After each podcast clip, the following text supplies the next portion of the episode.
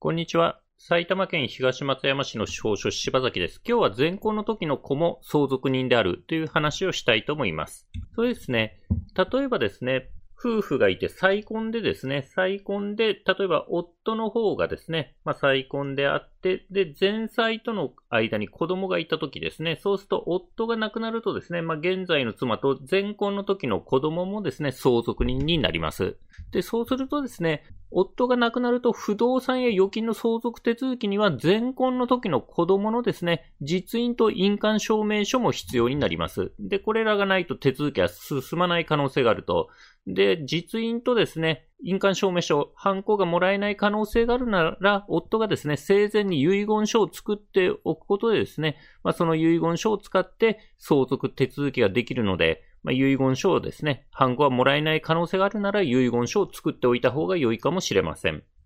ちなみにですね、このチャンネルではシニア世代とそのご家族向けにですね、相続とか遺言の手続きについて分かりやすく解説することを心がけて発信をしております。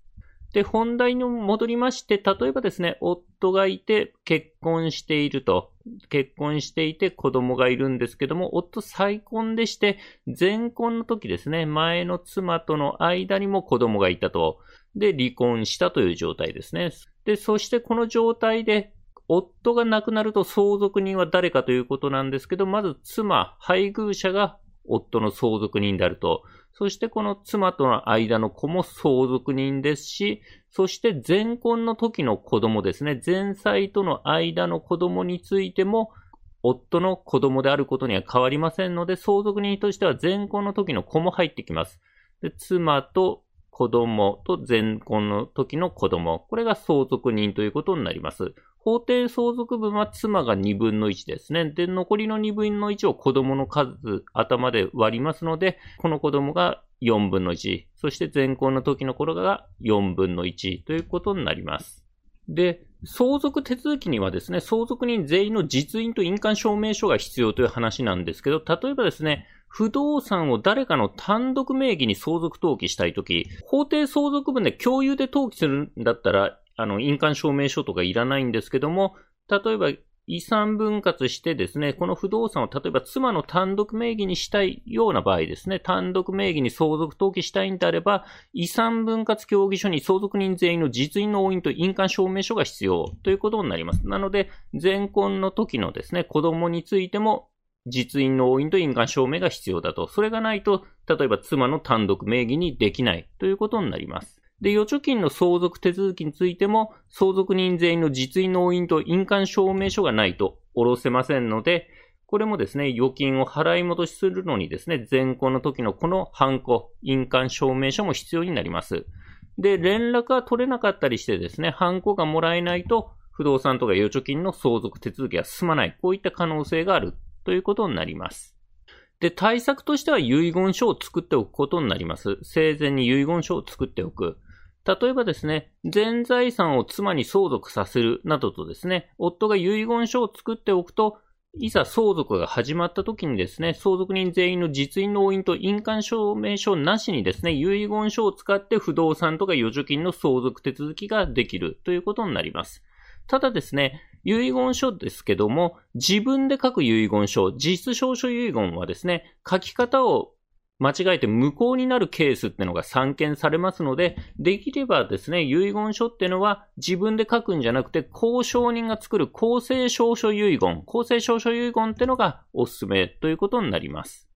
そしてですね、遺言書にですね、遺言書で遺言執行者ってのを定めておいた方が良いという理由があるんですけども、遺言執行者がいないとですね、相続人全員の実印と印鑑証明書を要求する銀行が中にはあると。全部の銀行じゃないんですけど、中にはそういう銀行もあるので、遺言書を作ってもですね、遺言執行者がいないとですね、結局前行の時のこの実印と印鑑証明書もくださいと言われてしまう可能性があると。で、対策としてはですね、遺言書で遺言執行者を指定しておくということなんですけども、例えば遺言書の中に第何条ということで、本遺言の遺言執行者として誰々を指定するとですね、書いておきます。で、これ、遺言執行者っていうのは別に司法書士とか弁護士とか信託銀行じゃなくてもですね、家族でも構いません。なので家族をですね、財産をもらう家族とかを指定しておくということが考えられます。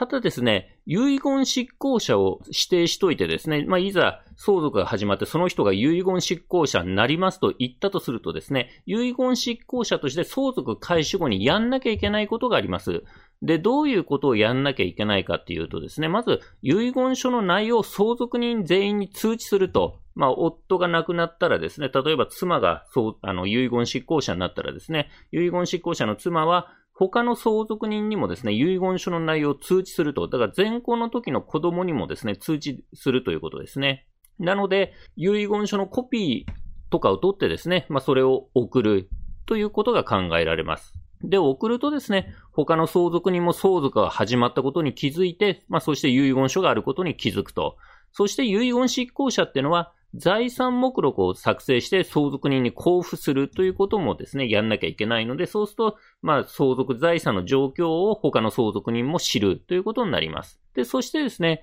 遺言執行者の方で具体的な遺言内容の実現ということでですね、預金の相続手続きだとかですね、相続登記だとか、まあ、株の相続だとかやってですね、で、そういった手続きが終わったらですね、相続人にですね、まあ、任務が完了した遺言執行者としての任務が完了して、経過と結果の報告をしなければいけないということになると。どういうことをやってですね、まあ、例えば不動産を誰々名義に相続登記しましたとか、預金を払い戻して誰々に交付しました、給付しましたとかですね、そういう経過と結果の報告を相続人にするということになると。で、これをですね、しっかりやらないとですね、他の相続人から損害賠償請求を受ける可能性があるのでご注意ください。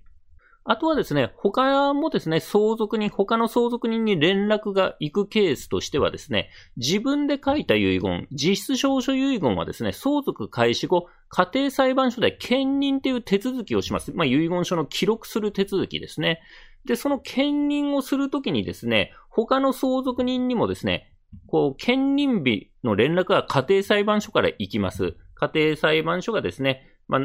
何月何日にですね、遺言書の兼任やりますのでってことで、他の相続人にも手紙を送るので、まあ、他の相続人もですね、相続が始まったことと遺言書があるってことを知るということになります。で、またですね、自分で書いた遺言、実質証書遺言をですね、法務局に保管する制度ってのがですね、2019年にできたんですけども、これ、これをですね、自分で書いた遺言を法務局に保管している場合ですね、相続開始後にまあ、遺言書の代わりとして、法務局からですね、遺言書情報証明書ってのを交付してもらうと、まあ、それが遺言書代わりになって相続手続きできるんですけど、その遺言書情報証明書ってのを交付の手続きするとですね、法務局から他の相続人に遺言書を法務局が保管してますよっていう通知が送られるので、またですね、そう、他の相続人も相続が始まった旨とですね、遺言書を法務局が保管してるってことを知ることになります。なので、遺言執行者とか、まあ、場合によっては家庭裁判所とか法務局から他の相続人に連絡が行く可能性があるという話になります。で、そうするとですね、まあ、自分が何も財産をもらえなかったと知ったですね、他の相続人がですね、遺留分を請求してくる可能性っていうのが残ると。で、遺留分っていうのは、例えば遺言書に受取人として書かれてなくてもですね、まあ、他の人に全部財産を相続とか遺贈ししてしまってですね、自分は全部財産をもらえなかった、何にももらえなかったとしてもですね、遺族、相続人が受け取れる最低限度の相続分ってのが遺留分です。最低限度受け取ることができる権利ですね。そして、相続開始後にですね、財産を取得した人に対してですね、遺留分侵害部分について侵害額の支払い請求ができると。遺留分を侵害された額ですね、相当額のお金を請求できるということになります。遺留分を侵害された相当額のお金をですね、まあ、財産取得した人に対して請求する、こういった制度になります。で、遺留分がですね、具体的にどんぐらいかっていうとですね、まず、配偶者、妻とか夫の遺留分は自分の法定相続分の半分、二分の一です。で、子供の遺留分ってのは、その自分の法定相続分の半分、二分の一。で、親の相続、遺留分ってのは自分の法定相続分の2分の1なんですけど、ただし、親だけが相続人となるとき、亡くなった人に配偶者とかがいなくてですね、まあ、親だけが相続人になるパターンの時の親の遺留分は2分の1じゃなくてですね、3分の1ということになります。そして、兄弟姉妹が相続人となる場合、兄弟姉妹には遺留分はありません。え、亡くなった人の兄弟姉妹が相続人になるパターンで、亡くなった人がですね、他の人に全財産をですね、遺蔵なりしててもですね、兄弟姉妹っていうのは遺留分を、え、請求することはできないということになります。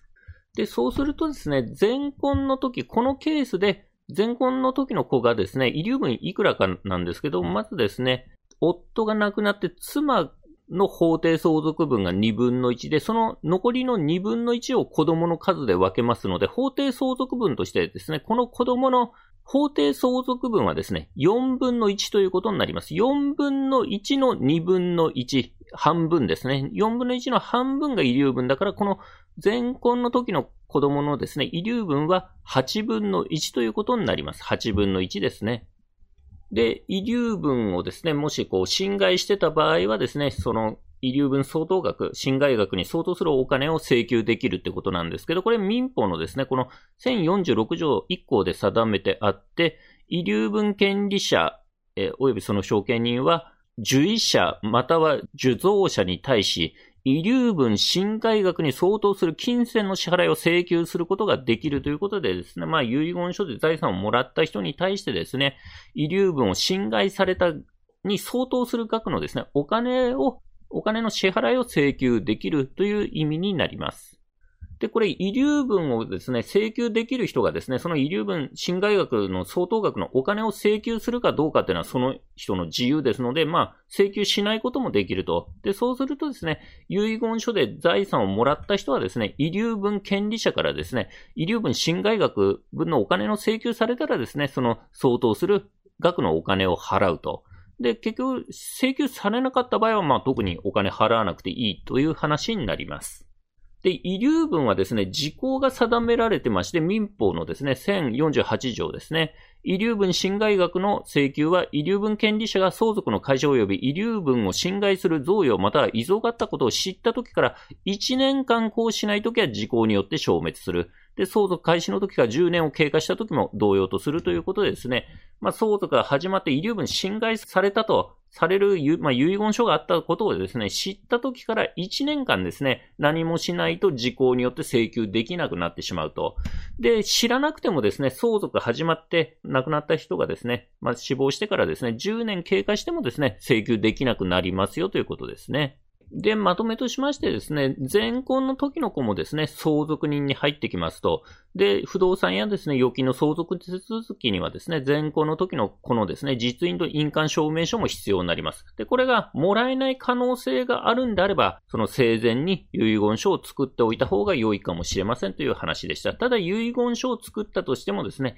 遺留分の問題は残りますので、え相続が始まった後にですね、遺留分のですね、請求があった場合はですね、その遺留分の侵害した額に相当するお金を払う必要があるということでですね、ご留意いただければと思います。それではですね、前婚の時の子も相続人になるという話をしてきました。司法書士柴崎事務所ではですね、不動産とか預貯金の相続手続き、遺言書作成支援に関するご依頼を受けたまっております。初回面談相談は無料ですので、必要に応じてお電話またはホームページからご予約ください。ホームページのリンクはですね、概要欄に貼っております。埼玉県東松山市の司法書士柴崎でした。ご視聴ありがとうございました。